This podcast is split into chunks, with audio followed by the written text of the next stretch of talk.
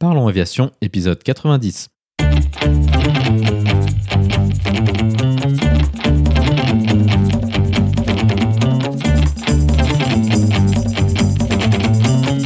Parlons Aviation, le podcast qui parle de tout ce qui vole. Je m'appelle Antoine et aujourd'hui nous parlons du Boeing C-135FR et de ravitaillement en vol avec Jean-Baptiste. Nous proposerons également la vidéo de la semaine. Dans sa rubrique culturelle, Olivier nous parlera du F4U Corsair et de Papy Boeington. Bienvenue à bord, j'espère que vous êtes confortablement installés. Parlons aviation épisode 90 et prêt au départ.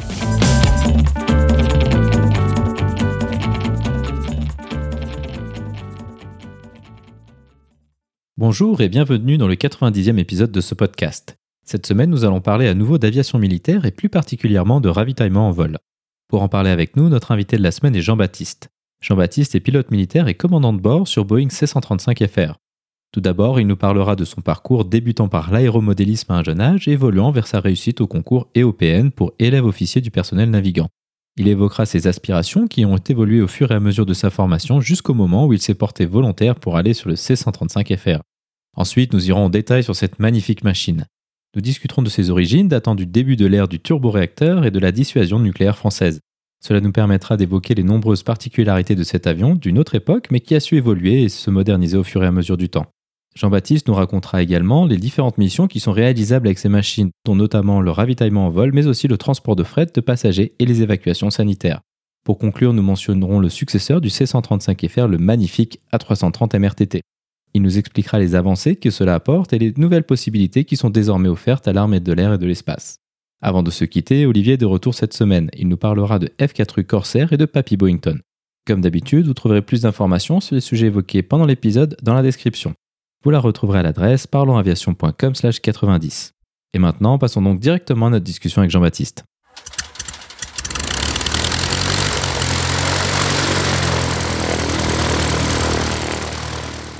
Bonjour Jean-Baptiste et bienvenue sur Parlons Aviation. Peux-tu nous décrire ton parcours aéronautique? Eh ben, bonjour Antoine et merci de m'accueillir sur ton podcast. Euh, mon parcours aéronautique, il est très euh, classique finalement, enfin de ce que j'ai entendu sur ton podcast, puisque euh, ben, comme beaucoup de tes intervenants, j'ai commencé par l'aéromodélisme quand j'étais jeune. Euh, j'ai commencé par construire des planeurs de vol libre et puis euh, je suis passé au planeur télécommandé, puis à l'avion télécommandé j'ai la chance, comme j'ai la chance d'avoir un papa qui est dans l'aviation, qui est instructeur, euh, eh bien j'ai pu faire euh, de l'avion léger. J'ai fait un, donc j'ai passé mon brevet de base, puis mon PPL, et euh, j'ai fait un petit peu de voltige. Et après, euh, après tout ça, eh ben j'ai passé mon bac parce qu'il fallait quand même travailler un peu.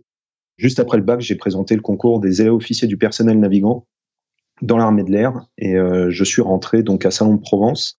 Et après trois ans de formation, eh ben j'ai j'ai été en spécialité transport. Et après mes trois ans de formation, eh bien j'ai été affecté sur Boeing C135 FR au sein du groupe de ravitaillement en vol Bretagne. Et j'ai fait euh, dix ans de, ravitaillement en vol donc sur Boeing. Puis je suis passé sur Airbus A330 MRTT, toujours au sein du Bretagne puisque l'escadron a changé et passé sur le nouvel avion. Le Bretagne est resté sur le sur le 330 MRTT.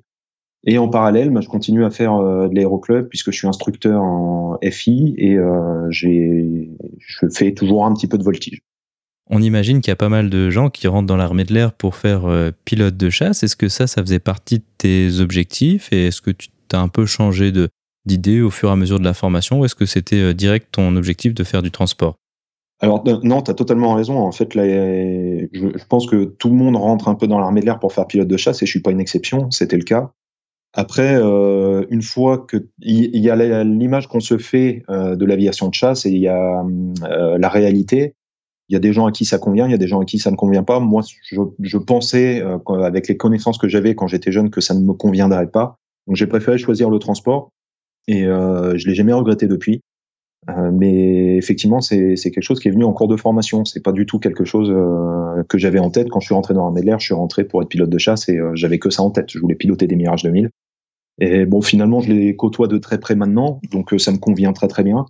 Euh, j'ai un peu travaillé euh, tout le temps avec eux par la force des choses.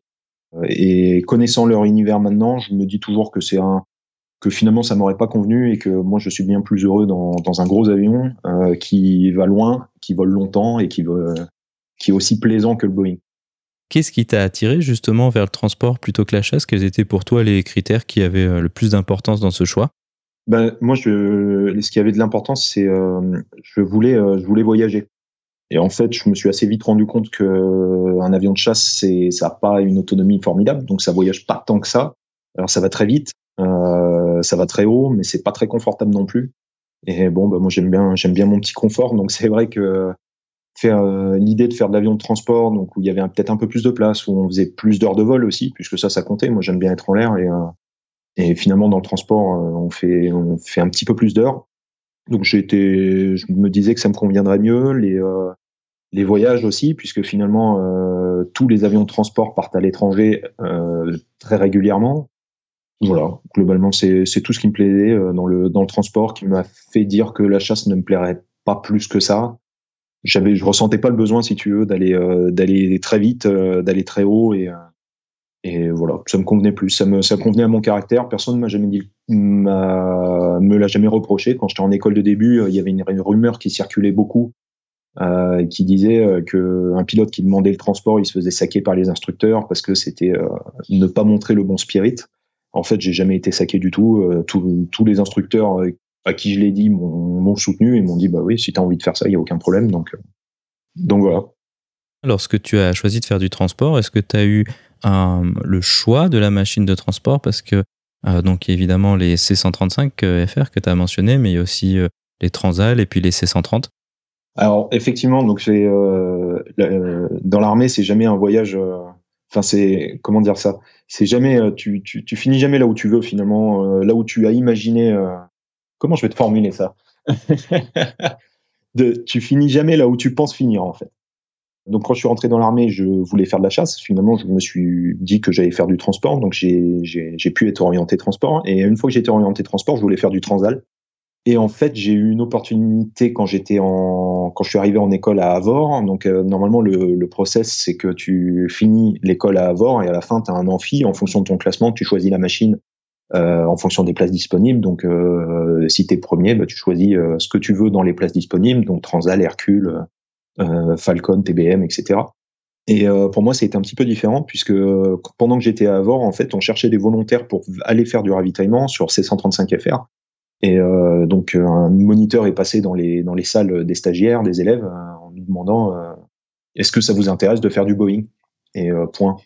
Et bon, en réfléchissant, on avait 10 secondes pour réfléchir. Et mes 10 secondes, ça a été bah ouais, faire du réacteur, du quadri-réacteur. Oh bah oui, allez, Fana. Mais au moment où je lève le, la main et je dis oui, j'ai envie de le faire, oui, moi je suis, volontaire. Euh, jamais de la vie, euh, j'imaginais que j'irais le faire. Et euh, jamais j'imagine, je connaissais pas du tout la machine, je savais, connaissais pas les missions, je connaissais pas l'escadron. Donc en fait, euh, j'ai dit oui à quelque chose que je ne connaissais pas du tout. Et là encore, je l'ai jamais regretté. Enfin, ça a été, euh, une super aventure. Et euh, donc à la fin d'abord, j'ai pas eu d'amphi, contrairement aux, aux, autres membres de ma promo. Je suis parti directement à Istres pour commencer ma formation sur Boeing. Donc justement, venons-en à ce fameux Boeing, le C-135FR. Alors ça ressemble un petit peu à C-130, mais c'est pas du tout le même avion. À quoi ressemble le C-135FR pour ceux qui ne connaîtraient pas? Alors le Boeing C-135FR, c'est un, c'est un quadri-réacteur. Euh, c'est un avion qui a, d'une manière générale, qui a la forme un peu d'un avion de ligne. Euh, extérieurement, il ressemble beaucoup à un avion de ligne. Il est plus trapu qu'un qu'un Airbus A320. Il fait à peu près la même taille puisque finalement il fait 40 mètres d'envergure pour 40 mètres de long et 12 mètres de haut. Il a quatre réacteurs, il a deux pods en bout d'aile euh, pour certaines versions, donc qui sont des nacelles de ravitaillement, donc dans lesquelles il y a un tuyau qui se déroule et qui permet de ravitailler les chasseurs en vol. Et à l'arrière, il a euh, un espèce de grand tube euh, sous le fuselage et qui est un boom, un, une perche de ravitaillement en vol qu'on peut déployer pour ravitailler un certain type d'avion. Qu'est-ce que je peux dire d'autre sur cette à quoi il pourrait ressembler? Voilà, il est assez caractéristique il a une dérive euh, qui est assez caractéristique et qui est commune à toute cette série des, euh, du, prototype au Boeing 707, au RC 135, au C 135. Il a cette espèce d'antenne à chef qui, euh, qui dépasse en haut, là, qui, qui est assez caractéristique et qui est une particularité qui est souvent reprise sur les patchs ou les insignes d'unité, notamment chez les Américains.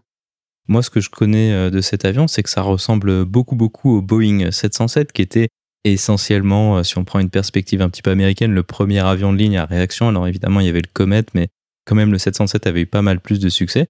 Est-ce que c'est exact de dire que c'est une version du 707 peut-être un petit peu améliorée?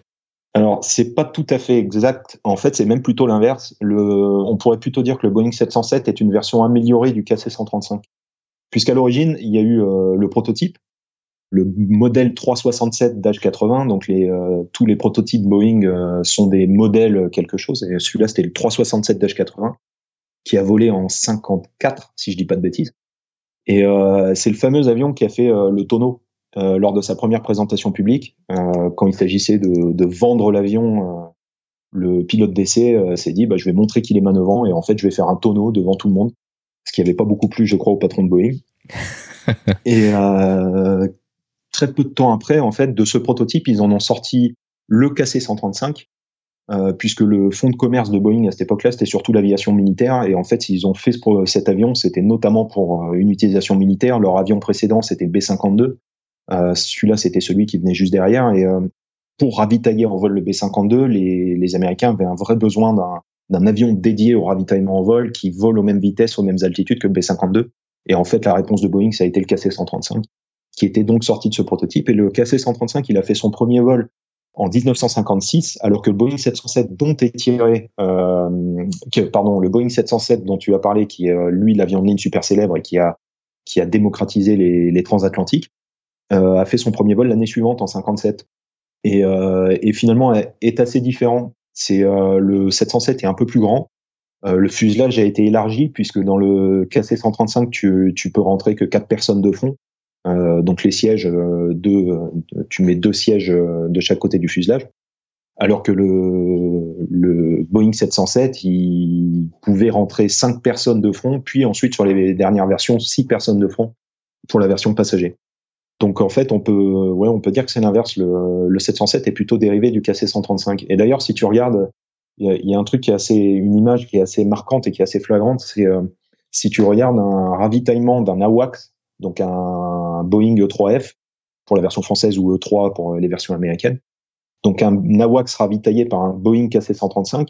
Donc tu as un KC-135 qui ravitaille un Boeing 707 puisque l'AWACS est tiré du 707 lui et euh, tu, la différence est vraiment flagrante entre les deux avions. Tu as une, photo qui est assez connue, qui est vue du dessus. En fait, on voit ces deux avions euh, l'un à côté de l'autre, l'un derrière l'autre. Et en fait, tu vois la différence euh, de forme des ailes, tu vois la différence de taille aussi. Il y a quelques petites différences, même si les avions se ressemblent énormément, il y a quelques petites différences aérodynamiques et qui font que ce sont pas vraiment les mêmes avions finalement. Wow, alors ça c'est super super intéressant. Donc avoir piloté un avion conçu au début du, de l'âge de des turboréacteurs, c'est quand même quelque chose d'assez exceptionnel. Est-ce que euh, ces avions ont été modernisés? Parce que bon, bah, 55 à 2021, ça fait un, sacré euh, bout de temps, non? Oui, oui, oui, totalement. Ils ont été, euh, ils ont été modernisés. Et en fait, on n'arrête jamais de les moderniser. Alors nous, les, avions qu'on a, a, en France, on les a reçus, on a commencé à les recevoir en 1964. Donc quand tu dis que c'est des avions du début de l'ère du réacteur, euh, moi, ce qui me parle plus, c'est qu'en fait, les avions sur lesquels on vole sont des avions qui ont été commandés par le général de Gaulle pour la dissuasion nucléaire française en 1963 et qu'on a commencé à recevoir l'année suivante en 64. Donc c'est oui, c'est vraiment historique. Et les cellules qui sont arrivées en, à partir de 64 à Istres, ce sont les cellules qui volent toujours euh, actuellement, même si elles ont été modernisées.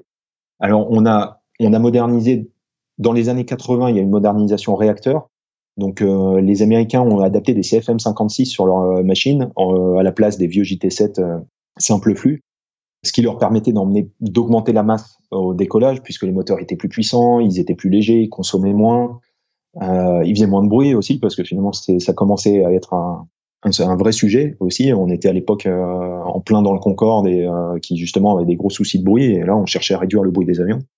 Donc ils ont monté, les Américains ont monté des CFM 56 et euh, la modification a été apportée sur les avions français également. Quelques années plus tard, on a rénové l'avionique et euh, moi, quand je suis arrivé en 2010, euh, il y avait deux versions dans l'armée de l'air française.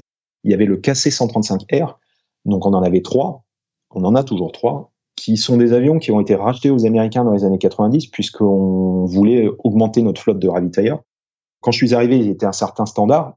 Et trois ou quatre ans après que je sois arrivé, en fait, on les a mis à jour. Donc, le niveau avionique, donc c'est-à-dire dans le C135FR, on a mis un FMS qu'on n'avait pas du tout avant. On avait, euh, on avait vraiment que des pendules devant nous, euh, aucun instrument euh, numérique, on avait que de l'analogique. Et là, on nous a mis un FMS, on nous a mis un navigation display avec un vrai radar météo. Et dans l'autre avion, l'autre version, le KC-135R, lui a été mis au standard américain, donc au standard américain actuel. Et euh, là, on est passé quasiment au glass cockpit. Enfin, ça a été un changement euh, absolument énorme puisque on est passé pareil d'un cockpit où il y avait que des euh, que des pendules, que des que des steam gauge, comme disent les, les Américains, un, un, cockpit où on avait des écrans dans tous les sens. On avait un vrai navigation display, on avait deux FMS pour les pilotes, on avait un, des, des, affichages modifiables, on pouvait afficher la situation tactique dans l'avion. Donc, ils ont été mis à un standard qui, qui changeait du tout au tout par rapport à ce qu'on a pu connaître. Et actuellement, donc les avions, ils sont au standard Renault 2 pour le C135FR et au standard GATEM, donc bloc 40.5 pour les euh, pour les KC135RG. Et là, ils sont en train de le passer au bloc 40.6. Donc en fait, tu vois, l'évolution ne s'arrête jamais. Et on, on, continue à faire évoluer nos machines tout le temps, en fait, en fonction des missions qu'on a à remplir avec. On imagine que de piloter un avion euh, aussi vieux, bon, c'est peut-être pas très gentil de dire vieux, mais quand même aussi euh, d'une génération aussi euh, lointaine, ça doit avoir un certain nombre de, particularités. Quelles sont les particularités du pilotage de, cet avion? Alors c'est un avion qui est, qui, qui, est finalement relativement facile à piloter, euh, mais il a effectivement plein de petites particularités qu'il faut connaître et maîtriser pour justement rendre le pilotage facile de cette machine. Et c'est, on a l'habitude de dire, hein, les, pilotes de Boeing ont l'habitude de dire que c'est un avion qui se pilote justement. Euh, il faut s'en occuper, il faut, euh, il, faut être toujours euh, aux commandes. On ne peut pas se permettre de lâcher les commandes et de laisser l'avion faire sa vie, puisqu'en fait, sinon, il va, essayer de faire quelque chose qui qui va pas nous plaire. C'est une des particularités principales de cet avion, c'est qu'il faut qu'il soit toujours compensé. On a donc le compensateur de profondeur, le compensateur de direction, le compensateur aux ailerons, et en fait, euh, la configuration en quadri-réacteur, donc avec les moteurs extérieurs qui sont très loin euh, sur les ailes, et les moteurs qui sont sous les ailes, donc qui ont un effet pendulaire, en fait, la moindre modification de puissance sur l'avion, ça va le décompenser entièrement et euh, il va avoir tendance à partir vers le haut, vers le bas, vers la gauche, vers la droite, avec le roulis induit par, le, par les moteurs euh, qui sont en poussée dissymétrique. Et en fait, on va toujours jouer sur les compensateurs tout le temps, tout le temps, tout le temps, tout le temps. Un pilote de, de Boeing qui n'est pas au, donc si l'avion n'est pas au PA, n'est pas au, pilote automatique, en fait, on va être constamment en train de compenser l'avion et euh, d'ailleurs, ça s'entend euh, si, si, on regarde une vidéo euh, d'un avion qui, d'un Boeing KC-135 américain, il y en a plein, plein. Quand il se pose, on entend toujours la route trim tout le temps, tout le temps, tout le temps. On entend la route trim pendant toute la finale et euh, jusqu'au posé. Une fois posé, là, on a plus, plus besoin de le compenser, heureusement. Mais euh, oui, c'était un avion qui se pilotait vraiment au compensateur, enfin qui se pilotait au compensateur, pardon, qui qu'il fallait compenser pour qu'il soit stable en vol et, facile à piloter. Et euh, il y a une autre particularité sur cet avion, c'est que contrairement aux avions modernes, il n'est pas du tout protégé en domaine de vol. Euh, C'est-à-dire que si on a envie de faire un tonneau comme euh, l'a fait le pilote d'essai euh, de, Boeing, euh, on peut le faire. Donc comme on n'a pas son niveau de, pilotage, on ne le fait pas. Mais c'est quelque chose qu'on pourrait très bien faire puisque l'avion ne nous l'interdirait pas. Puisqu'en fait, les commandes de vol, ce ne sont que des câbles qui vont, qui vont directement sur les commandes de vol. La seule commande de vol hydraulique sur cet avion, c'est la, la dérive, la, la gouverne de direction et qui en, qui en plus est secondée par un câble. Donc euh, finalement, on peut, on pouvait vraiment euh, faire ce qu'on veut avec et il n'y a pas de protection de domaine de vol. Ce qui fait qu'on fait euh, la, pendant la formation, euh, que ce soit la formation initiale et, ou ensuite la formation commandant de bord, on fait euh, décrocher l'avion, quelque chose que je n'ai jamais entendu ailleurs. On allait faire jusqu'au décrochage de l'avion. Alors pardon, on allait faire une approche du décrochage pendant la formation pour permettre aux pilotes de reconnaître les signes avant-coureurs du décrochage, de voir le buffeting, jusqu'où ça va, quelles sont les particularités liées à ça. Mais euh, justement, le fait que l'avion ne soit pas protégé, ça nous permettait de faire ce genre de manœuvre. Wow, ça, ça a l'air euh, trop cool. Alors c'est vrai que c'est quelque chose qui peut paraître normal pour quelqu'un qui euh, a l'habitude de faire une, enfin qui a fait une formation en aéroclub où là, le Robin DR400 on peut, ou le Cessna 72, on peut le décrocher autant de fois qu'on veut, ça pose pas particulièrement de problème c'est fait à peu près correctement. Et ça, c'est très intéressant de décrocher ou d'approcher le décrochage sur un avion de ligne avec des ailes en flèche à haute performance. Hum, qu'est-ce qui se passe? À, quoi ça ressemble et en quoi est-ce que c'est différent d'un DR400 si on peut utiliser ce point de référence peut-être pas hyper judicieux? Ah, Si, finalement, c'est le, principe aérodynamique est exactement le même. Un avion qui décroche, c'est qu'il a pris trop d'incidence, c'est que les filets d'air décrochent de l'extrado et il perd sa portance et donc il descend. Donc finalement, le, principe aérodynamique est le même. La traduction dans la machine, c'est forcément un petit peu plus impressionnant avec le, Boeing, puisque déjà, on, on sait qu'on est dans un gros avion et on sait que c'est pas une position naturelle euh, pour cet avion de se retrouver là-dedans. Donc c'est déjà ça qui, qui, qui, qui change. Euh, ce qui va changer aussi, c'est cette aile en flèche, puisque finalement, des avions d'aéroclub qu'on fait décrocher sont des ailes droites, donc qui normalement décrochent depuis l'emplanture et qui, qui sont très stables quand ils descendent.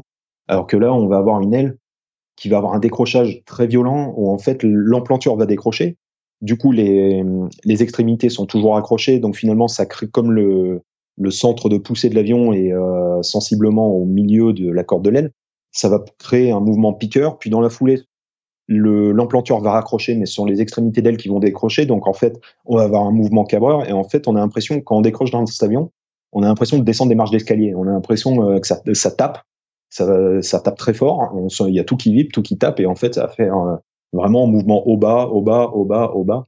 Il, y a, il faut être extrêmement attentif avec ce genre de machine, à pas, pas rentrer dans le deep stall. Donc, euh, il y a eu un exemple flagrant euh, il y a quelques années hein, avec euh, le vol Rio-Paris, puisque là, par contre, ça peut devenir extrêmement dangereux. C'est extrêmement difficile d'en sortir.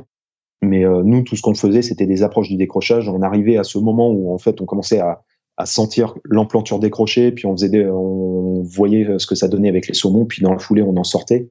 Euh, parce que justement on ne voulait pas rentrer dans ce deep stall où là euh, on prend des taux variaux qui sont vraiment euh, trop forts et qui, qui nous permettraient pas de le faire le faire sereinement. Il y a une autre particularité quand tu décroches avec un avion comme ça, c'est que le, plan horizontal, donc la, profondeur à l'arrière, a un profil déporteur. Alors c'est très marqué sur le Boeing, ça se voit très très bien. Il a, vraiment le, l'extrado du, du, plan horizontal est complètement plat, alors que l'intrado est bombé. Donc ça se voit très bien que c'est un profil déporteur. Et en fait, le gros risque, c'est qu'à rendre la main un peu trop fort quand on veut sortir du décrochage, euh, on risque de faire décrocher le plan horizontal. Si on fait décrocher le plan horizontal, l'avion, par contre, il part encabré et là, on descend sur, le, sur la queue et là, ça, peut être extrêmement dangereux. Donc c'était quelque chose, euh, une chose à laquelle on était très sensibilisés, c'était faire attention en sortant du décrochage à pas pousser trop fort sur le manche pour ne pas risquer de justement faire décrocher ce, le, plan, euh, le plan horizontal. Waouh, trop cool. Maintenant, on peut peut-être s'intéresser aux missions qui sont euh, remplies par euh, ces avions. Quels sont le type de missions qui peuvent être effectuées avec un avion comme le, le, KC-135 La mission principale euh, du, du, KC-135, il a été commandé pour ça, et, c'est sa raison d'être dans l'armée de l'air depuis le début, c'est la dissuasion nucléaire. Donc la dissuasion nucléaire en donnant la longe suffisante aux chasseurs pour effectuer leur mission. Euh, donc les chasseurs porteurs de l'arme nucléaire. Donc notre mission principale, finalement, c'est le ravitaillement en vol. C'est la raison d'être de cet avion. Il a été conçu pour ça. Et euh, ça se voit dans toute la conception de l'avion, euh, avec les moyens de ravitaillement extérieur, avec les endroits où sont euh, les réservoirs. Donc c'est vraiment sa mission principale. Maintenant, quand on a commandé ces avions, il faut savoir que les Américains, ils ont une version KC-135, et nous, euh, si on regarde la dénomination, ce sont des C-135 c'est pas complètement par hasard, c'est parce qu'on voulait que ces avions soient aussi capables de faire du cargo. Et donc, en fait, les versions que nous avons dans l'armée de l'air, ce sont des versions cargo qui ont, euh, auxquelles on a rajouté les systèmes de ravitaillement en vol après. Et en fait, ça se traduit par un plancher qui est renforcé, un, euh, deuxième groupe de, de, de, pressurisation, un deuxième euh, pack de pressurisation. Donc, en fait, le, on, pouvait, on peut faire avec cet avion du ravitaillement en vol, mais aussi du transport de fret du transport de passagers, même si c'est extrêmement inconfortable puisqu'il euh, n'y a pas de hublot dans cet avion et puis euh, tout le monde est assis derrière dans le noir, dans le bruit, donc c'est c'est pas l'avion le plus confortable de l'armée de l'air, mais on peut en faire. On pouvait également, on peut également faire du, de l'évacuation sanitaire euh, avec le module Morphée, donc qui permettait d'évacuer des, des, blessés graves. Donc avec un, en gros, ce sont des modules hôpitaux qui sont dans le cargo derrière euh, avec des médecins et, euh, qui prennent en charge des patients qu'on ramène d'un point A à un point B, en général pour les ramener en France, euh, souvent à Paris. Ça a été utilisé sur des soldats blessés à de multiples reprises et ce même module a été utilisé plus récemment sur l'Airbus A330 pour évacuer des, patients Covid. Ce que je te propose, c'est qu'on s'intéresse bah, d'abord à cette mission principale qui est le, le ravitaillement. Hum, tu parlais des réservoirs de carburant. Est-ce qu'il y a une configuration spéciale sur le, C130, le, le C135FR des réservoirs de carburant? Parce qu'on un avion de ligne standard, en général, il y a les ailes et puis le caisson central, le, caisson central du, fuselage qui sert de réservoir. Est-ce que vous avez autre chose?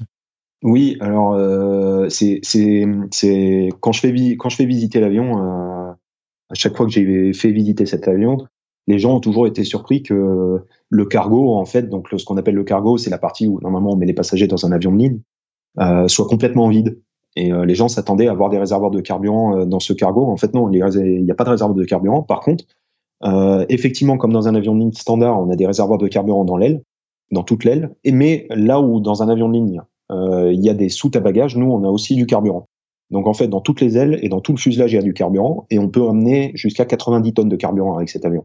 La particularité avec la mission de ravitaillement, c'est que ces 90 tonnes de carburant, il n'y a pas une certaine quantité qui est dédiée au ravitaillement. En fait, euh, le carburant que consomme le Boeing et le carburant qui est livré aux chasseurs, c'est exactement le même carburant. Il vient des mêmes réservoirs et en fait, tous les réservoirs sont connectés entre eux. On peut, si on décolle avec 90 tonnes de carburant, on pourrait très bien livrer 90 tonnes de carburant aux chasseurs. nous, on n'aurait plus rien et on, aurait, on, aurait un petit problème, mais euh, mais finalement, le concept, c'est que euh, on peut utiliser le pétrole, tout le pétrole dans l'avion pour euh, donner aux chasseurs ou à la wax, à la wax qui est derrière. Ça, ça amène une problématique, c'est que le carburant qui est dans le, le, fuselage, donc il y en a à l'arrière, il y en a à l'avant du centre de gravité. Donc, donc en fait, à chaque fois qu'on va donner du carburant au chasseur, il faut savoir que la livraison à un chasseur euh, pour un Mirage 2000, c'est environ 500 kg minute et un Rafale, ça va être une tonne minute. Ce carburant, s'il est situé à l'arrière et qu'il se vide dans le, dans le rafale, bah, le centrage de l'avion, il évolue forcément vers l'avant. Et en fait, on est toujours obligé, donc le panneau carburant est dans le cockpit. C'est le, rôle du, copilote de gérer le panneau carburant. En fait, euh, le, copilote, il est toujours en train de gérer non seulement le carburant de l'avion, donc c'est-à-dire la consommation versus la livraison euh, qu'on donne au chasseur, mais il est aussi en train de gérer le centrage de l'avion constamment pour euh, qu'on ne sorte pas des limites de centrage. Et ça, c'est un, véritable exercice, c'est une vraie gymnastique à faire. 90 tonnes, c'est un chiffre qui peut peut-être paraître un petit peu abstrait. Si on imagine que vous, vous utilisiez euh, ce carburant uniquement pour l'avion, pour le, C-135FR, ça vous donnerait à peu près euh, quel ordre d'idée d'autonomie? Combien de temps est-ce que vous pouvez passer dans les airs avec ça? Alors, en fait, avec 90 tonnes, on pourrait rester des heures et des heures. C'est un avion qui consomme 5 tonnes par heure, à peu près entre 5 ah, et 6 tonnes par heure en croisière. donc, euh, on pourrait vraiment rester très, très, très longtemps en vol. Mais le, ce qui se passe, c'est que si on emmène 90 tonnes de carburant, on ne peut pas, euh, on va rien mettre dans l'avion. L'avion, il sera complètement vide. On peut pas mettre de fret, on peut pas mettre de passagers. Donc, en fait, comme sur un, comme sur tout avion, on fait toujours euh, un bilan de masse et centrage avant le départ. Et en fait, on détermine la quantité de carburant qu'on va emmener en fonction du chargement de l'avion et en fonction de ce qu'on va, la seule, la seule petite différence qu'on a par rapport à un, un avion plus standard, je vais dire, c'est qu'en fait, on va avoir du carburant supplémentaire pour donner aux avions de chasse si jamais on doit, on fait, on est sur une mission de ravitaillement. Si on prend l'exemple d'une mission euh, typique ou standard, si c'est quelque chose qui existe, avec euh, une quantité de carburant euh, telle que celle que tu as évoquée, combien d'avions de type Rafale ou Mirage 2000 est-ce que vous pouvez ravitailler et combien est-ce que vous en faites en général par mission?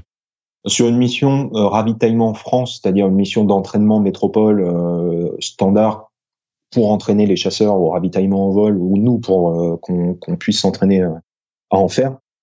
C'est une mission qui va durer entre 4 et 5 heures à peu près. Donc on a des axes de ravitaillement un petit peu partout en France et on va se rendre sur cet axe. On va avoir des patrouilles de chasseurs qui vont venir, donc on va avoir environ entre 5 et 10 patrouilles de, chasse, de chasseurs qui vont venir sur nous, qui vont chacun nous prendre 2, euh, 3 tonnes. Donc en fait, nos missions de ravito métropole, c'est souvent entre 20 et 30 tonnes de livraison pour 4 heures de vol. Et pour euh, ce genre de mission, on va emmener entre 60 et 70 tonnes de carburant dans l'avion. Euh, en général, ça suffit à faire, à faire ce, ce genre de mission. On pourrait charger euh, plus l'avion, mais en fait, on peut pas tous les chasseurs n'ont pas un besoin de ravitaillement à chacun de leur vol, puisqu'il euh, y a pas mal de pilotes à passer, il faut qu'ils rentrent et euh, en fait, si on leur met du carburant euh, dans l'avion, bah, ils vont devoir voler d'autant que ce qu'on leur a mis dans l'avion. Et finalement, eux, parfois, souvent, ça les arrange pas avec leurs impératifs d'entraînement. En général, c'est plutôt ça par jour. Tous les jours, au-dessus de, la, France, il y a deux, je pense, deux avions qui, deux, soit un Boeing, soit deux Boeing, soit deux Airbus, soit un Boeing et un Airbus qui décollent pour faire une mission de ravitaillement et euh, qui vont donner entre 20 et 30 tonnes euh, à des avions de chasse. Tu as mentionné ce terme de DAX de ravitaillement. En quoi est-ce que ça consiste et quel est un peu le type de trajectoire que vous volez lors, de ces missions de ravitaillement? Alors quand, on fait de la mission de ravitaillement, on est en circulation aérienne militaire, on n'est pas en, CAG, donc en, VFR ou en IFR, on est vraiment dans un régime bien spécifique aux militaires. Et euh, en fait, on va rejoindre un axe. Alors, on a plusieurs axes au-dessus de la France. On en a un petit peu partout. Ce qu'on utilise le plus, euh, c'est celui qu'on utilise le plus. C'est euh, un axe qui est au centre de la France, qui est au-dessus de, la ville de Châteauroux et qui est facilement joignable, on va dire, par tous les escadrons de chasse français qui sont disséminés aux quatre coins de la France. On va être sur cet axe. donc, on part d'Istres. On va aller sur cet axe. On en a à peu près pour une heure de vol, un petit peu moins d'une heure de vol. Et on va se mettre au niveau 230, donc 23 000 pieds et euh, on va se mettre à 300 nœuds et en fait on, nous le concept c'est qu'on va faire des, des hippodromes avec euh, des points de passage à l'heure. Donc euh, on a un point de rendez-vous sur lequel on doit passer à l'heure toutes les 10 minutes ou toutes les 15 minutes en fonction du type de ravitaillement qu'on fait. Et on, on, va tourner sur cet axe toutes les 15 minutes. On va passer ce point de rendez-vous. Et en fait à chaque toutes les 15 minutes sur ce point de rendez-vous il y a une patrouille de chasseurs qui va nous rejoindre. Donc les chasseurs arrivent 1000 pieds en dessous. Ils nous rejoignent, ils se mettent sur la gauche de l'avion, et une fois qu'ils rentrent dans la bulle, euh, donc une fois qu'ils sont dans notre aile gauche, quand ils rentrent dans la bulle vraiment du tanker, ils sont aux ordres de l'opérateur de ravitaillement en vol, qui lui a toute autorité après pour euh, prendre le chasseur, le mettre en position pour le contact, puis ensuite le remettre dans l'aile droite. Et euh, une fois que le chasseur est dans l'aile droite, il est prêt à et qu'il est prêt à partir, il monte mille pieds au-dessus, et, après il nous quitte. C'est vraiment quand, quand ils arrivent dans le volume, c'est l'opérateur de ravitaillement en vol, donc qui est un, le, quatrième membre d'équipage, euh, qui a toute autorité euh, pour, pour faire un peu ce qu'il veut des chasseurs. Effectivement, une des problématiques qu'on imagine, c'est comment est-ce que les chasseurs y trouvent euh, le ravitailleur, comment est-ce que vous, ils vous retrouvent. Du coup, est-ce que c'est une sorte d'information publiée de il y, a un, y a un ravitailleur qui va passer à tel point tous les quarts d'heure et puis ils vous retrouvent de cette manière-là? Oui, c'est exactement ça. Il y, a une, il y, a une, liste en fait qui sort la veille du vol sur cette liste, on va retrouver l'axe, euh, donc le nom de l'axe. On va retrouver euh, l'horaire, on va retrouver l'altitude à laquelle on va être, et après il y aura des horaires. Et en gros, euh, on va avoir une ligne par patrouille d'avions de chasse. Donc mettons qu'il y ait deux rafales qui viennent, les rafales qui s'appellent Rayak, Rayak 51. Il va y avoir une ligne Rayak 51 qui va prendre 5 tonnes pour les deux avions. Après, ils se le répartissent comme ils veulent. Et ils doivent être sur le point de rendez-vous à 8h30 Z. Et euh, en fait, ils nous, on se retrouve comme ça finalement. Nous, les chasseurs, quand ils reçoivent ce papier, ils savent qu'on sera sur ce point de rendez-vous à 8h30 Z, que s'ils arrivent sur ce point de rendez-vous à l'heure, en toute rigueur, ils nous le trouvent. Normalement. Après, il y, a des, conditions qui font que parfois on est un petit peu en avance, un petit peu en retard, parce que quand tu as un, chasseur qui est en train de, ravitailler, bah, niveau trajectoire, tu fais pas vraiment ce que tu veux. Euh, il faut faire attention puisqu'au final, tu as deux avions qui sont en contact. Donc, faut faire un petit peu attention à ce qu'on fait. Donc, parfois, ça, ça, joue un peu sur notre timing, mais finalement, on arrive toujours à se retrouver euh, comme ça. Et il y a un autre moyen, c'est le radar du, de l'avion de chasse. Donc, euh, les, pour les Rafales et les Mirage 2000 5 et les Mirage 2000C, ils ont des radars RR qui sont extrêmement performants. Donc, en fait, ils nous voient de très très loin sur leur radar et ils arrivent à nous rejoindre juste avec leur radar. Pour les Mirage 2000D, c'est un petit peu moins le cas. Leur radar est pas vraiment fait pour ça. Et en fait, ils arrivent à nous voir quand ils sont vraiment peu loin derrière nous, enfin quand ils sont à une distance assez rapprochée, mais ça ils ne s'en servent pas pour, euh, pour qu'on se retrouve. Par contre, on a d'autres moyens dans l'avion. On a ce qu'on appelle un TACAN RR, donc euh, c'est un TACAN, c'est un, un, instrument qui va nous donner une distance par rapport à une balise. Euh, donc c'est l'équivalent d'un DME civil. Et en fait, ce TACAN, on peut le mettre en mode RR, qui fait qu'on devient nous-mêmes une balise. Finalement, un chasseur qui arrive, qui sait qu'on est sur cette fréquence de TACAN, il a juste à afficher le, la fréquence dans son avion et il va avoir une distance sur nous. Et on a encore un, autre moyen de se repérer, on a un AirTag à bord. Donc c'est là par contre une balise TACAN embarquée. C'est comme si on, prenait un VOR DME euh, au sol et qu'on le mettait dans l'avion. Et là, euh, le chasseur, quand il va afficher la fréquence de l'AirTag, il aura euh, le relèvement et la distance sur nous. Donc c'est nous, on devient une balise volante en fait. Tu parlais de l'importance de la précision des trajectoires. Effectivement, s'il y a deux avions qui sont proches ou même euh, couplés, euh, ça c'est quelque chose qui est assez euh, facile à imaginer, je pense. Est-ce que ça c'est quelque chose que vous devez voler à la main ou est-ce qu'il y a un autopilote qui se charge de la stabilisation de l'avion, même si c'est pas l'avion le, plus récent du monde?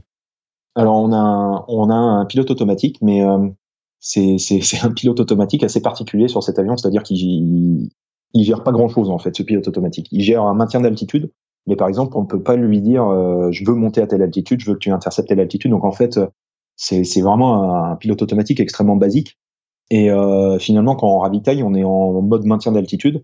Et par contre, on est en mode turn manuel, c'est-à-dire qu'on a une petite molette au milieu et une molette basiquement, quand on la met vers la gauche, l'avion tourne à gauche. Quand on la met vers la droite, l'avion tourne à droite. Et en fait, on utilise ce, ce moyen-là, puisque euh, quand un chasseur arrive au contact, c'est-à-dire euh, quand il n'est pas encore en contact, il a été autorisé, donc euh, toute la phase où en fait il va se rapprocher du panier jusqu'à être en contact dans le panier, pendant toute cette phase-là, il faut pas que l'avion bouge, il faut pas qu'on se mette en virage, il faut pas qu'on parte, il faut qu'on aille vraiment tout droit. C'est pour ça qu'on refuse en fait de mettre le, PA en mode suivi de navigation ou en mode heading parce qu'on veut pas qu'il puisse tourner tout seul. On veut que ce soit euh, vraiment le pilote qui dise OK maintenant il est en contact, je peux me mettre en virage euh, sereinement.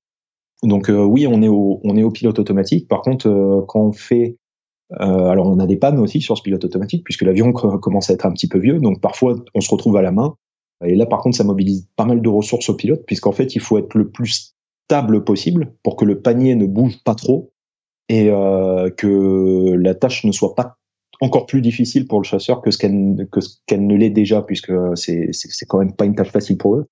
Donc euh, quand on se retrouve à la main, en général, déjà nous on prévient les chasseurs, euh, on leur dit bon voilà on est on n'a pas de pilote automatique, donc attendez-vous à ce que les paniers bougent un petit peu plus et euh, le chasseur lui a toute l'attitude pour dire euh, ok bah euh, ça bouge trop, euh, j'arrête, je, je, vais me poser ailleurs et puis et puis voilà. Mais effectivement, on essaie d'être au PA tout le temps, même si ça peut amener des, des, des petits gags. En fait, il y a une ligne dans le manuel de vol de l'avion qui est assez marrante, euh, qui dit c'est la ligne dans le chapitre ravitaillement en vol.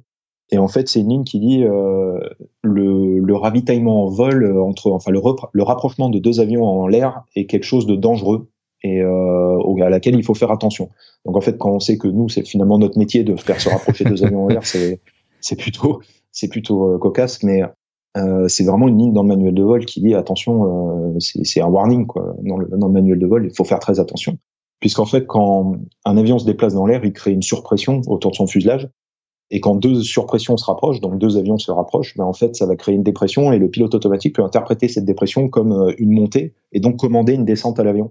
Et euh, moi, ça m'est personnellement déjà arrivé où en fait j'ai un, chasseur qui s'est rapproché très près dessous.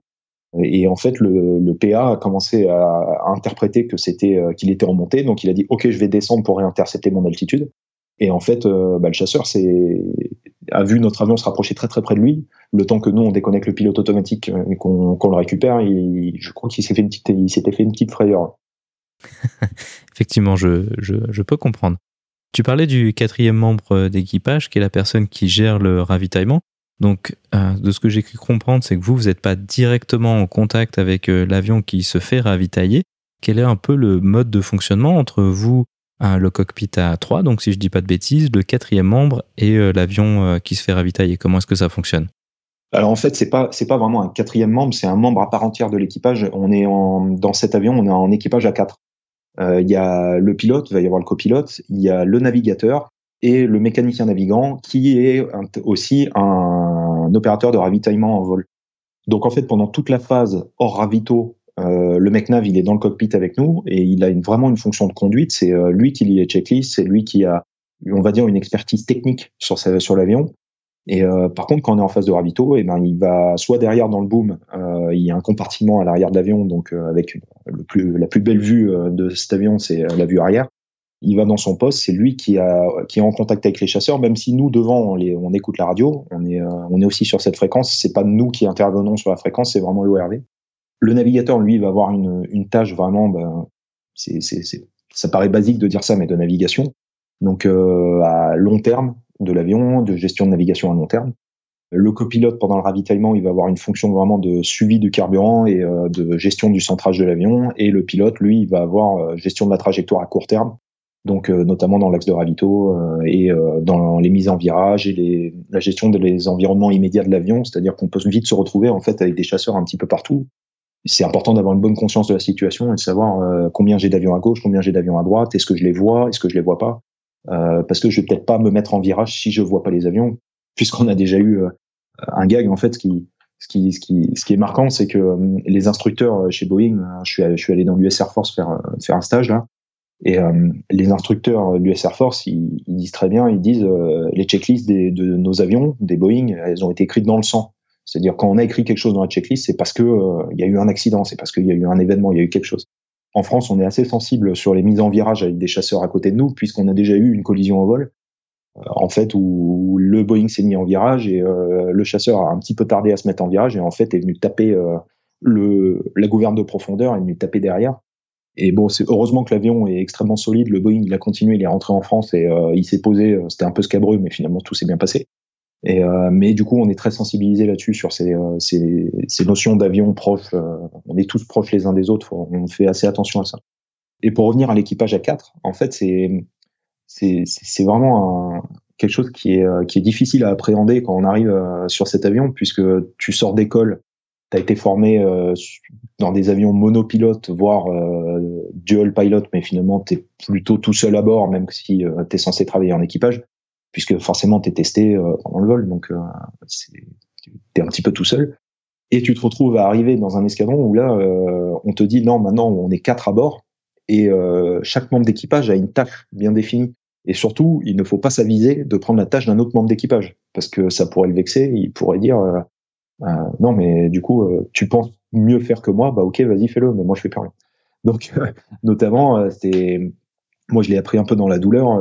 j'ai voulu un jour le donc le mécanicien navigant était parti derrière après un atterrissage. On venait de se poser, on rentrait au parking, le mec nav il était parti derrière. Et j'ai dit bon bah comme il est derrière, je vais lui ouvrir la porte de l'avion. Donc euh, j'ai commencé à ouvrir la porte et il est revenu euh, comme une furie en me disant non non mais ça c'est pas ton boulot c'est le mien tu ne prends pas mon travail.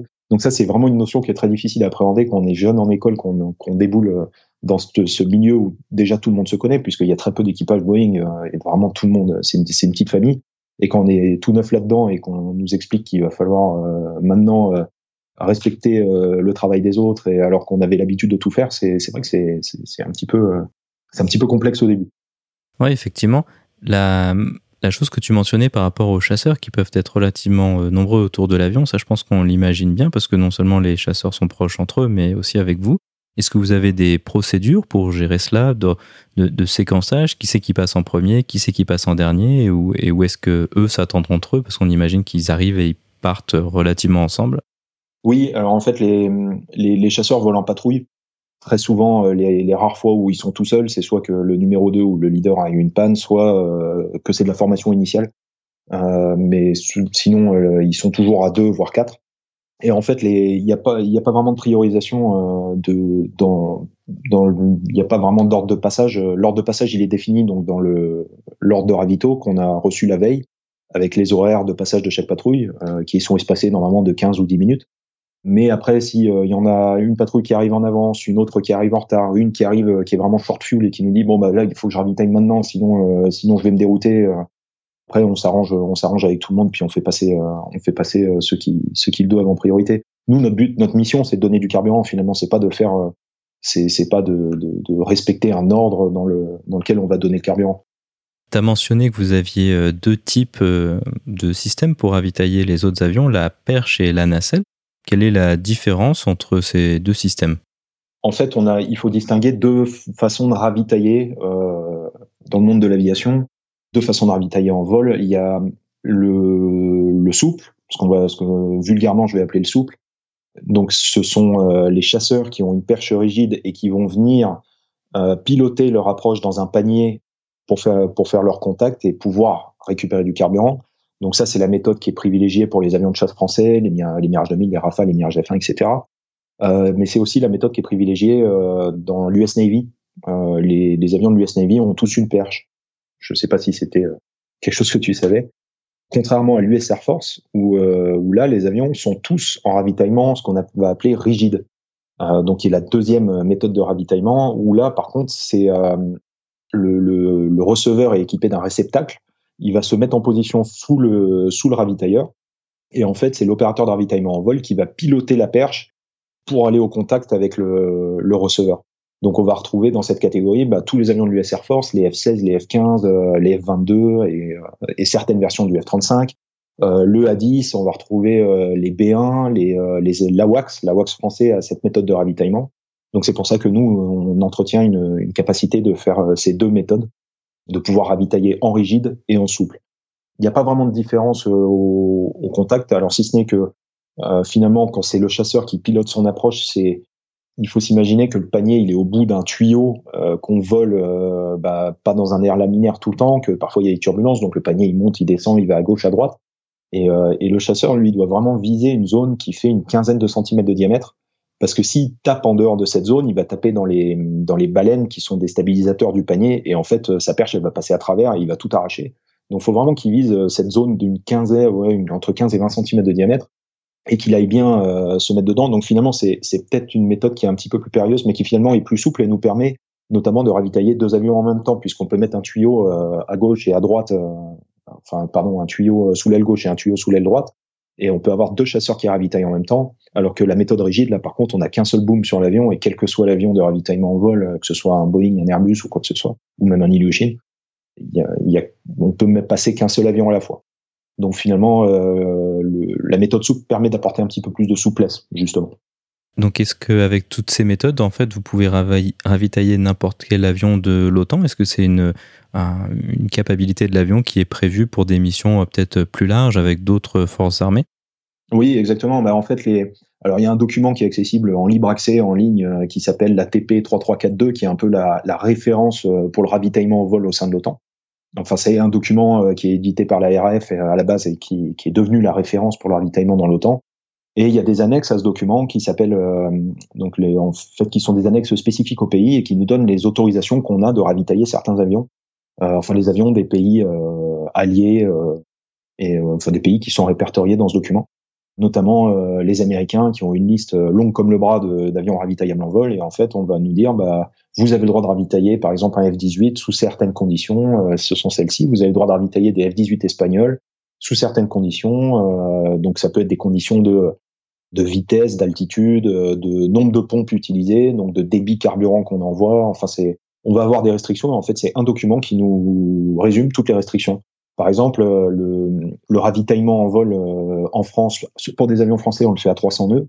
Si vous allez à la case A10, donc les A10 euh, américains, euh, vous allez voir que en fait c'est un avion qui se ravitaille à 200 nœuds, euh, qui donc il, va falloir sortir un cran de volet pour le ravitailler, qui se ravitaille en dessous du niveau 150 et sur lequel on va mettre qu'une seule pompe. Enfin, ça va vraiment nous détailler toutes les particularités qu'on a qu'on va avoir sur cet avion et si on a l'autorisation ou pas de le faire. Donc chaque pays a plus ou moins d'autorisation pour faire des avions d'autres pays.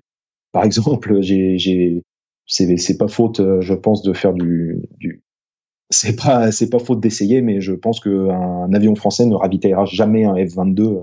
Les Américains sont totalement contre et ne veulent pas. Mais c'est bien dommage. Moi, j'aurais bien aimé voir un F-22 derrière, mais pour l'instant, c'est pas encore arrivé.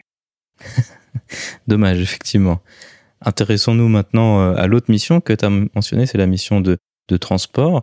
Hum, il y a d'autres avions dans l'inventaire de l'armée de l'air euh, qui peuvent faire du transport. Euh, tu as parlé de la 401, mais aussi du Hercule. En quoi est-ce que vous êtes différent par rapport à ces autres avions? Alors, c'est c'est pas la même, vraiment la même capacité euh, qu'un Transal, qu'un Hercule. Le Transal, c'est vraiment un avion tactique qui va être, qui va amener du fret sur un terrain non préparé, qui va, sur lequel il n'y a pas vraiment besoin de moyens de déchargement. On peut mettre du fret en vrac dans la soute. Le problème du Transal, c'est qu'il a les pattes un petit peu courtes et euh, surtout ils volent lentement finalement, alors que nous on a les pattes longues et on vole vite. Donc on, on, rentre plutôt dans la case du transport stratégique avec le Boeing et euh, qui va nous permettre d'amener euh, du matériel un petit peu plus lourd et un petit peu plus loin qu'avec le Transal et un petit peu plus rapidement aussi. On a des limitations, c'est-à-dire que le Transal lui il a sa tranche arrière donc qui permet qui rend extrêmement facile le chargement, alors que nous on a une porte cargo sur le côté, une porte qui fait 2 mètres sur 3. Donc finalement on est un peu limité en cargo par cette porte. Et d'ailleurs, ça posé ça posé pas mal de soucis. Hein. J'ai fait une mission de transport où en fait on a on a transporté un avion de course pour euh, les, les courses de Renault. Euh, donc c'était un Nemesis NXT là, pour ceux qui connaissent. Et en fait, il a fallu réussir à le passer par la porte. Et ça a été euh, ça a été euh, une, une entreprise incroyable de, réussir à le faire passer cet avion. Donc il était évidemment démonté. il avait pas ses ailes, pas son moteur, mais malgré ça, bah, il était long. Le fuselage est assez long. il a fallu rentrer par la porte cargo, donc en billet. Enfin, c'est vraiment été une entreprise assez sympa. Il y a eu aussi euh, la fameuse histoire du mât de, de Tabarly euh, qui est tombé, euh, Tabarly qui avait dématé en, au Brésil, Et en fait, il a fallu lui amener un mât et c'est un Boeing C-135 qui lui a amené son mât. Et en fait, comme le mât, ils n'arrivaient pas à le rentrer par, par la porte cargo, enfin c'est un mât, c'était quelque chose de gigantesque qui faisait une vingtaine de mètres. Euh, ils ont démonté le pare-brise pour pouvoir le passer par le pare-brise du pilote euh, et par la porte du poste de pilotage jusque dans le cargo derrière. Et je, enfin c'est, on a des limitations avec cet avion qui sont, qui, peut-être que dans un transal ça serait passé euh, beaucoup plus facilement, mais ils ont décidé de faire transporter ça par le, par le Boeing et là oui ça a été, ça a été une vraie petite galère. Non, intéressons-nous un, petit peu plus au, futur de, de, cet avion. On a dit que c'était quand même un avion qui était plutôt en fin de vie. Qui sera son successeur et Qu'est-ce que ça change vu que bah, toi, tu es récemment euh, en formation dessus? Alors, le successeur, bah, il est déjà, on a déjà commencé à le recevoir, c'est l'Airbus A330 MRTT. Donc, le but, ça va être de remplacer euh, une flotte entière de Boeing C-135. Donc, on en a 14. On en avait 14, maintenant on en a plus que 13. Le premier a été retiré du service. Euh, ça va être, le but, ça va être de remplacer ces 14 avions, mais aussi de remplacer euh, les A310 de l'Estérel et les deux A340 euh, par des A330 MRTT in fine. En gros, on va remplacer 19 appareils par 15. Donc, on est en train d'acheter euh, 15 Airbus A330 MRTT. On en a reçu trois et on va recevoir les trois suivants cette année. Et puis, euh, on va continuer à les recevoir. Donc, euh, c'est un avion qui, ça change tout, en fait. Et le Boeing, euh, qui était un avion révolutionnaire pour l'époque, euh, bah, il commençait à se faire vieux et ses performances commençaient à se faire vieilles aussi, finalement c'est par exemple sur le sur le Boeing, euh, il n'y a pas de reverse. Il y a des freins, euh, ce, ce, sont des freins en céramique, euh, pardon, en, en, en métal. Ce sont pas les freins carbone céramique. Sur l'Airbus, on a de la reverse, on a des vrais freins carbone céramique. L'Airbus permet de transporter 272 passagers là où sur le Boeing on en transportait difficilement 30.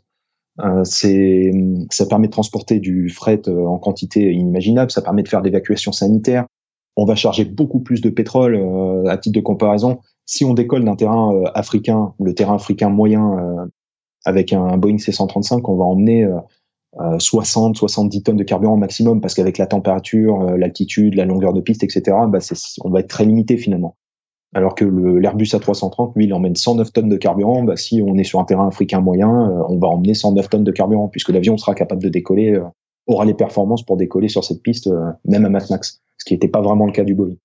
On va avoir aussi plus d'allonges, l'avion est beaucoup plus moderne, les systèmes de préparation de mission sont, sont, sont, beaucoup plus performants, on va avoir euh, du, des affichages de situations tactiques qui, euh, enfin, une gestion de la situation tactique est beaucoup plus poussée dans l'Airbus que ce que ça ne l'était dans le, dans le Boeing, puisque finalement dans le Boeing c'était quasi inexistant, c'était euh, une feuille de papier avec un crayon, alors que là on se retrouve avec des écrans tactiles, des liaisons de données tactiques, c'est c'est vraiment un, ouais ça change tout. Ça change absolument tout. On passe d'un univers euh, à l'autre.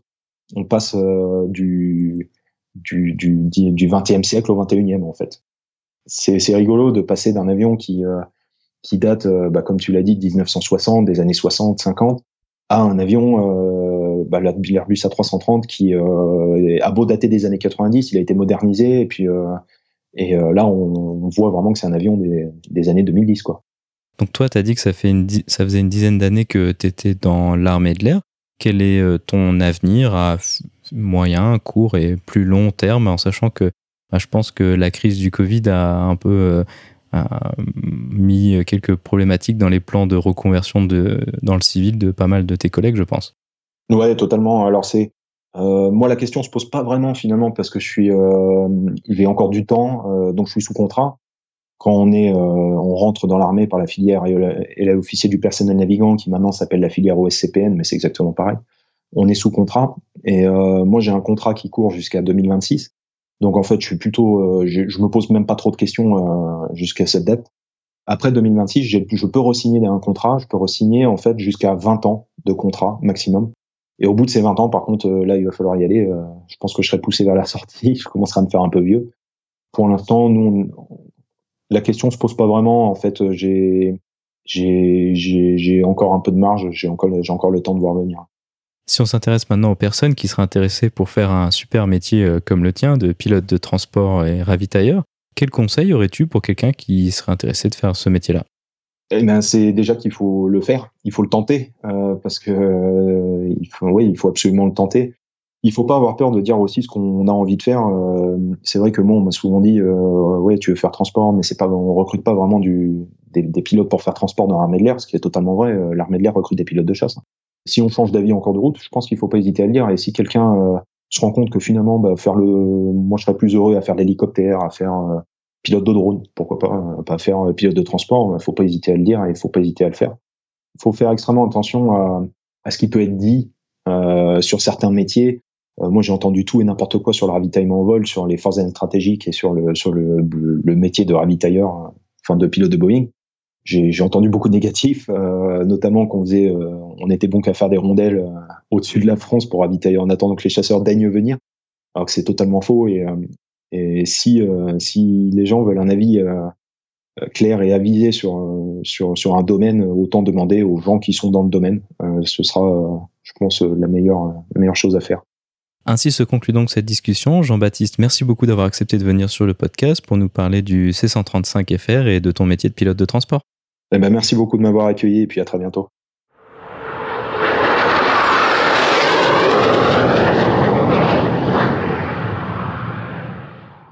La vidéo de la semaine est une vidéo proposée par la chaîne YouTube Armée française Opération Militaire.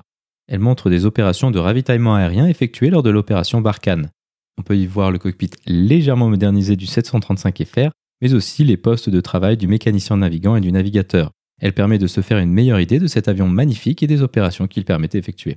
Vous trouverez le lien vers la vidéo dans la description ou en allant sur le lien parlontaviation.com slash vidéo 90 sans accent sur le E de vidéo. Et maintenant, je passe le micro à Olivier pour sa rubrique culturelle sur le F4U Corsair et Papy Boyington. Je m'appelle Maverick. Maverick? C'est pas un nom, ça, c'est un sobriquet? Tu saurais le faire voler. Tu l'as bien fait voler, toi.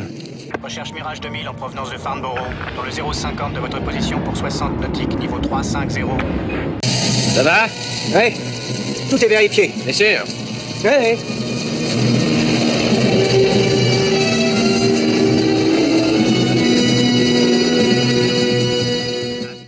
Bonjour à tous et bienvenue dans l'épisode 16 de Avion légendaire. Je m'appelle Olivier et je vous parle aujourd'hui du F4U Corsair et de la série Les Têtes Brûlées. Alors, avec sa forme caractéristique euh, de voilure en W, communément appelée aile de moite inversée, le Chensvook F4U Corsair demeure un des chasseurs les plus célèbres de la Seconde Guerre mondiale, et pour certains le meilleur chasseur à hélice jamais construit. Son aspect si particulier, dû à sa forme de voilure, a été imposé par la taille énorme de l'hélice du F4U, plus de 4 mètres de diamètre, et la nécessité d'éviter les trop longues jambes de train d'atterrissage trop fragiles, d'autant plus que le F4U Corsair était initialement un chasseur embarqué sur porte-avions, donc avec des contraintes importantes à ce niveau. Le premier vol a eu lieu en mai 1940, alors le F4U c'est un monstre, l'aboutissement ultime de l'avion de chasse à moteur à piston avant l'ère des jets. Il est propulsé par un moteur en étoile de 18 cylindres, développant sur la dernière version plus de 2850 chevaux, pour un rayon d'action de l'appareil d'environ 900 km. Son armement est composé pour les versions les plus abouties de 4 canons de 20 mm et jusqu'à 2400 kg de bombes. Il sera utilisé dans le Pacifique à partir de février 1943, à partir des bases terrestres, comme on le voit d'ailleurs dans la série Les Têtes Brûlées, comme chasseur, chasseur bombardier et avion d'attaque au sol sur les dernières versions. En effet, les premières versions avaient été initialement refusées par la Navy pour l'embarquement du fait d'une trop grande instabilité de vol lors des phases d'appontage. Il ne sera donc utilisé sur porte-avions qu'à partir de l'avril 1944. Finalement, 80% des missions impliquant le Corsair dans le Pacifique s'effectueront à partir des bases terrestres. Il est crédité de la destruction de, plus de 2000 appareils ennemis pour un peu moins de 200 pertes, soit un ratio exceptionnel de moins de 1 sur 10. Le Corsair a été également utilisé en Europe par la Royal Navy à la fin de la guerre. Le F-4U sera encore utilisé durant la guerre de Corée, avec euh, la première victoire d'un chasseur à hélice contre un jet, en l'occurrence un MiG-15 nord-coréen, en août 1952. Au total, 12 500 exemplaires du Corsair seront construits jusqu'en 1952. Après la guerre, d'autres pays utiliseront le Corsair sur porte-avions, notamment la Nouvelle-Zélande, et la France avec la version spécifique F4U7. Euh, la France l'employait notamment durant la guerre d'Indochine, puis en Algérie, et finalement jusqu'en 1964. En Amérique du Sud, de nombreux pays l'ont utilisé jusqu'au début des années 70. Euh, pour l'anecdote, une brève escarmouche entre le Honduras et le Salvador en juillet 1969, connue sous le nom de guerre de 100 heures, vit même des corsaires affronter d'autres corsaires puisque les deux pays disposaient d'alors de ce type d'appareil. Ces combats sont officiellement considérés comme les derniers ayant eu lieu entre avions de chasse à moteur à piston. Une trentaine de corsaires sont toujours en état de vol, plusieurs dizaines d'autres sont exposés dans les musées d'aviation à travers le monde, principalement aux États-Unis bien sûr. Vous entrez en service dès cet après-midi et j'ai pris la liberté d'organiser votre affectation au mieux. Or, le poste où vous vous rendrez est à l'arrière, très à l'arrière, dans le Pacifique Sud. Une petite île nommée Espirito Marcos. Vous allez détester ça. C'est le coin le plus pourri de tout le Pacifique. Je vous souhaite bien du plaisir, sous-lieutenant Boyington. Commandant Boyington. Et débarrassez-vous de ce chien. C'est interdit par le règlement. Vous n'avez qu'à l'emmener avec vous. Pourquoi est-il si hargneux? Il déteste les crétins.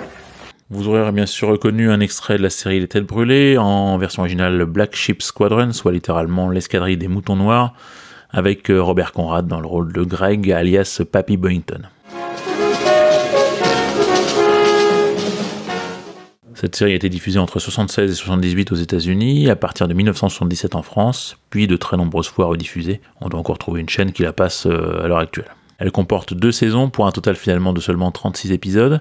Elle est en fait inspirée par les mémoires de Gregory Boyington, qui s'appelle Baba Black Sheep, best-seller aux États-Unis en 1958, euh, traduit très tardivement en France et paru aux éditions Altipress en 2009, euh, sous le nom de Tête brûlée, ma véritable histoire. Gregory Boyington était donc un pilote euh, des Marines. Je vous rappelle brièvement qu'aux États-Unis, trois branches distinctes de l'armée disposent d'une aviation spécifique l'Air Force, la Navy et donc les Marines qui forme à l'origine une troupe d'élite d'infanterie de marine destinée aux opérations de déploiement rapide. L'autobiographie débute quand il quitte le corps des Marines pour intégrer l'AVG, l'American Volunteer Group, les célèbres Tigres volants, euh, qui était une branche officieuse de l'armée américaine destinée à contrer l'invasion japonaise en Chine. Le livre se poursuit avec sa réintégration dans les Marines et ses combats dans le Pacifique au sein donc des fameux Black Sheep, en réalité l'escadrille VMF 214 qui existe toujours de nos jours.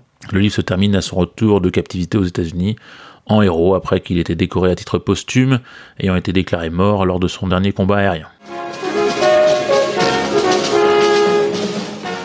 Le livre et la série sont en fait assez différents. Le livre est une biographie assez poignante d'un pilote de chasse confronté à la guerre, à la perte de ses amis, aux privations lors d'une longue captivité, euh, à la solitude et aux primates de ses supérieurs, ainsi qu'à son alcoolisme destructeur. En filigrane, on a effectivement cette escadrille particulière, faite de pilotes qui ne sont pas, comme dans la série, des repris de justice en attente de cours martial, mais plutôt un assemblage hétéroclite de pilotes venant de plusieurs horizons, et au début euh, surtout inexpérimentés dans la chasse. Ce livre a un petit peu curieusement écrit, alors je sais pas trop si ça vient de la traduction ou du texte originel, euh, assez factuel au début sans trop de ressenti, et plus intéressant sur la fin, mais un peu plus triste aussi euh, dans la dernière partie. La série, euh, très librement pardon, inspirée du livre, et donc adopte un ton beaucoup plus léger, comme vous en avez vu en aperçu dans l'extrait que je vous ai sélectionné.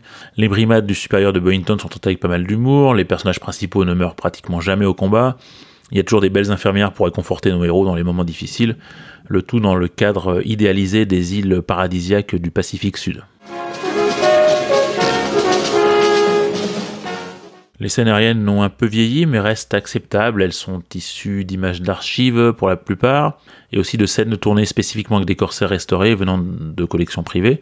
Beaucoup de plans sont néanmoins réutilisés tous les deux ou trois épisodes par souci d'économie, ce qui occasionne pas mal de faux raccords avec des avions qui décollent par exemple sans réservoir supplémentaire, qui volent ensuite avec des réservoirs, etc.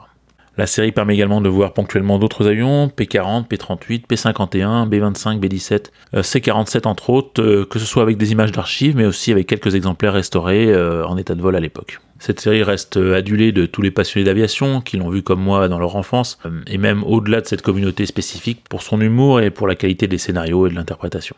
À noter que le vrai Boyington fait quelques apparitions dans la série dans le rôle d'un général. Il est décédé en 1988. Voilà, c'est terminé pour aujourd'hui. Avant de vous laisser, bien sûr, avec le célébrissime générique de la série, signé Post et Carpenter, je voudrais faire une petite dédicace à deux amis qui me réclament cet épisode sur le tête bruit depuis longtemps, Stéphane BDT et Stéphane F. Euh, merci les gars pour vos commentaires et pour votre soutien, je vous adore. Retrouvez-moi dans les podcasts Parlons Aviation et Avions Légendaires et laissez-moi vos commentaires si vous le souhaitez sur la page Facebook Sergent Chesterfield ou à légendairesavions.gmail.com. Merci.